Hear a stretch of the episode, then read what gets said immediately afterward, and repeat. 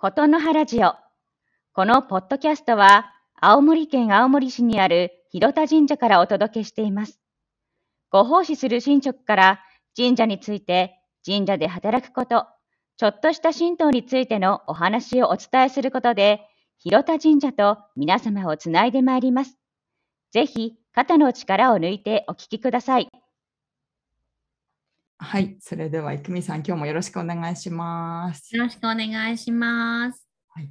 えー、と今回はですねあのテーマは今まさにあの私たちと一緒に取り組んでいただいている採用活動についてあのというテーマでですねお届けできればなと思います。よろしくお願いします。よろしくお願いします。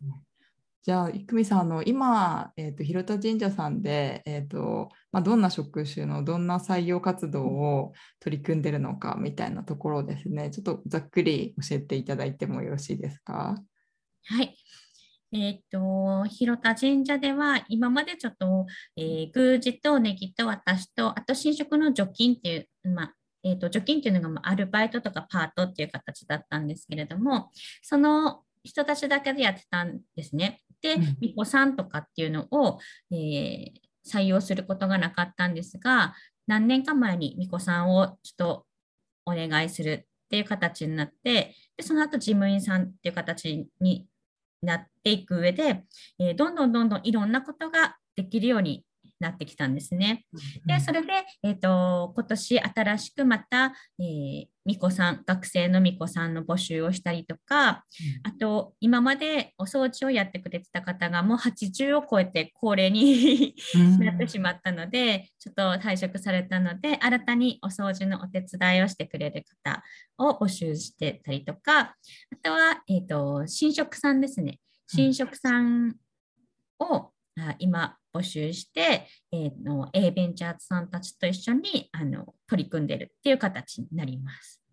はい、ありがとうございます。いろんなこう職種、いろんなポジションの募集を一緒にやらせていただいてるんですけれども、まあ、特にこう新職の募集みたいなところでいくとあの私もですね採用のお手伝いを仕事としてして10年以上になるんですけれどもあの新職を正職員で募集するとかその巫女さんのアルバイト年末年始のですね短期のアルバイト募集を求人原稿を作るみたいなぐらいはやったことあるような気はするんですけどその、まあ、新職を募集するみたいなことにあの取り組ませていただいたのは、まあ、広田神社さんが初めてだったのであの、まあ、我々としてもすごい新鮮な気持ちであの試行錯誤を一緒にさせていただいてるみたいなあの形なんですけれどもあの今まさにですね今週末、まあ、配信の時期には終わってますが、えー、と今週末あの2回目の新職の土段階をあの開催しますけれどもあの結構いろんな方に興味持っていただいてますよね。そうですね。えっ、ー、と今回はですね新職の資格があってもなくてもいいっていう方を募集させてもらってるんですね。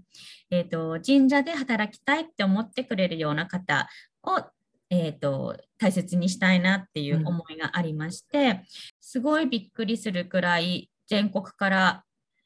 青森だけじゃなくて全国から来られるっていうので、うん、島根県だったりとか、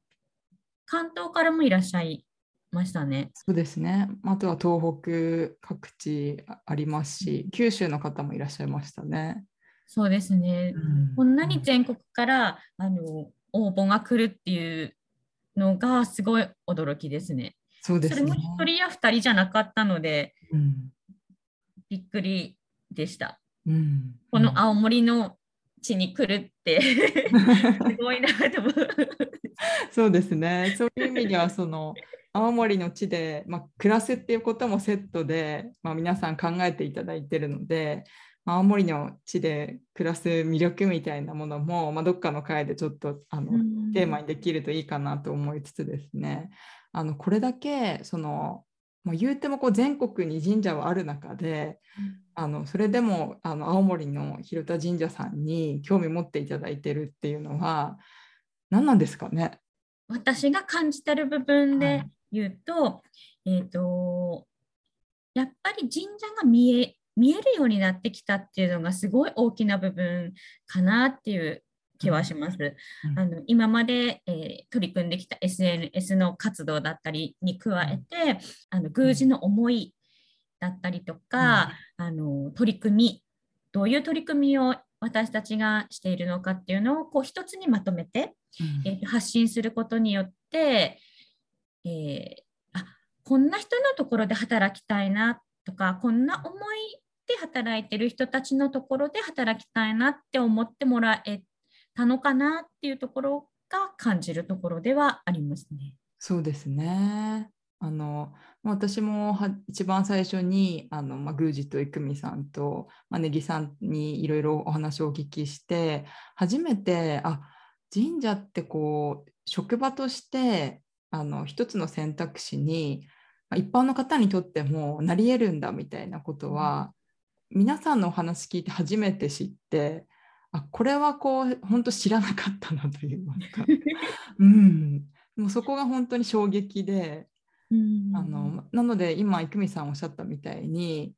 あの知らないから選択肢に入っていないだけで、えー、と知ってもらえるだけでこう変わるんじゃないかみたいなあの思いはどこかでそういえば思ったなみたいなことを今お聞きしながら思い出しました。そうですね。うんなので知ってもらうっていう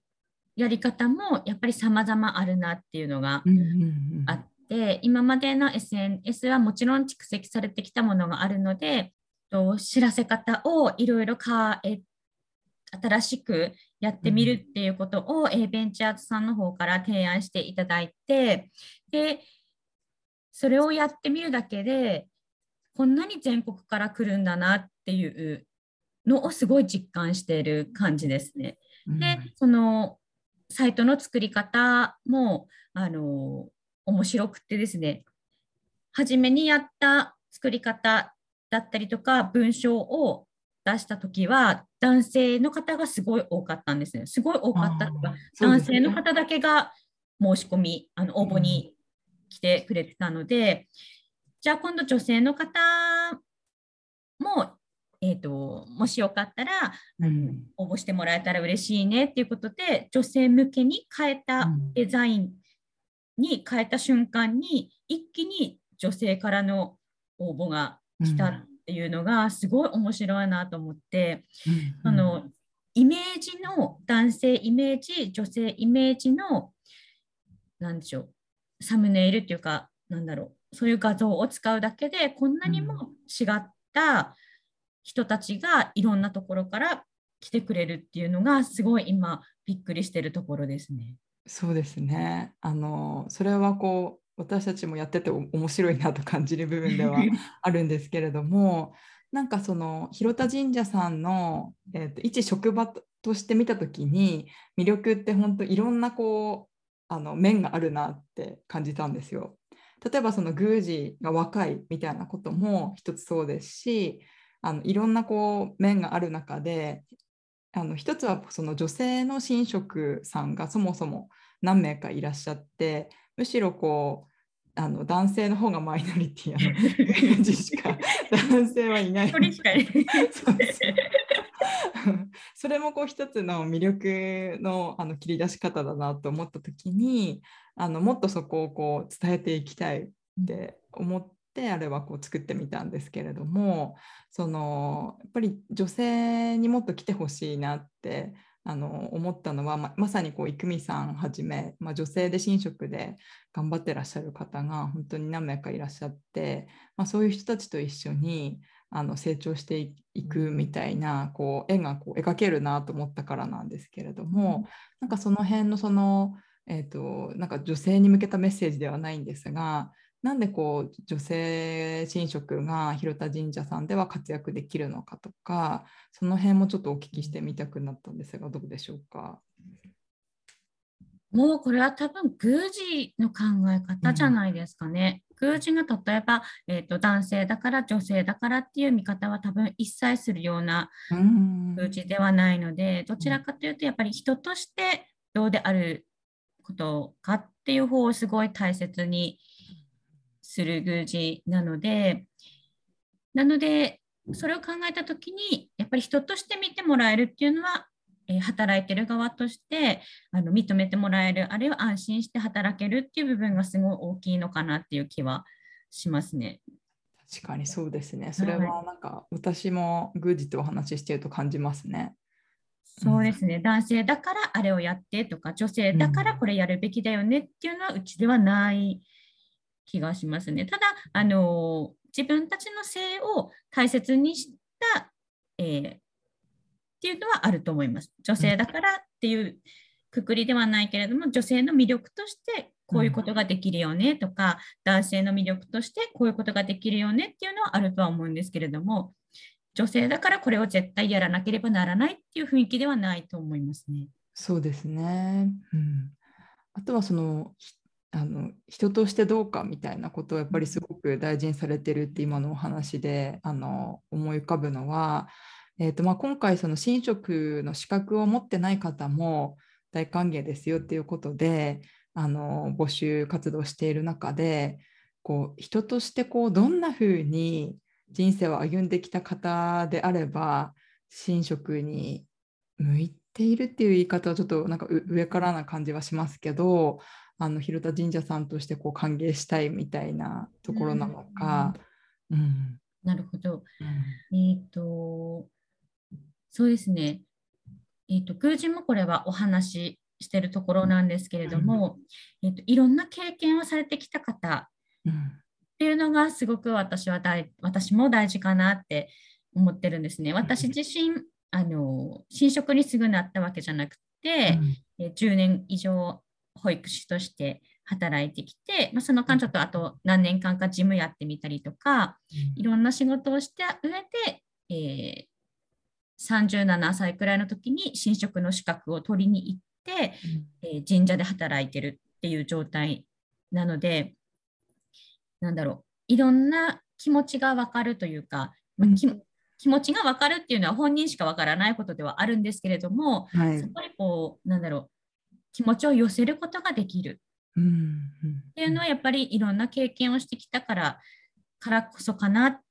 ていうのはすごい感じるのでいろんな経験をすることも大事ですしあとは、えーと、広田神社に限らず神社っていうところは老若男のいろんな方が、えー、参拝に来られるので、うん、あのそういった方たちに何だろう変な偏見を持ったりとか、うん、なんか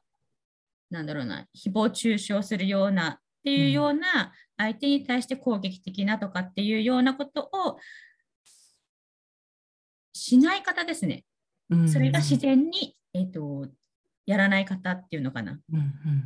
そういう感情を持ってないような方の方が多分あの神社としてはいいのかなっては思いますね。そうです、ね、誰に対してでもあの平等っていう言い方があるですけれども誰に対しても同じような接し方ができるっていうか、その方に合った接し方ができるっていうのが大切になってくるのかなっていう気はします。うんうん、そういう意味では本当にこういろんな人生経験をして、まあ、の喜びも悲しみも苦しみも含めて、まあ、いろんな感情に触れてきた方とか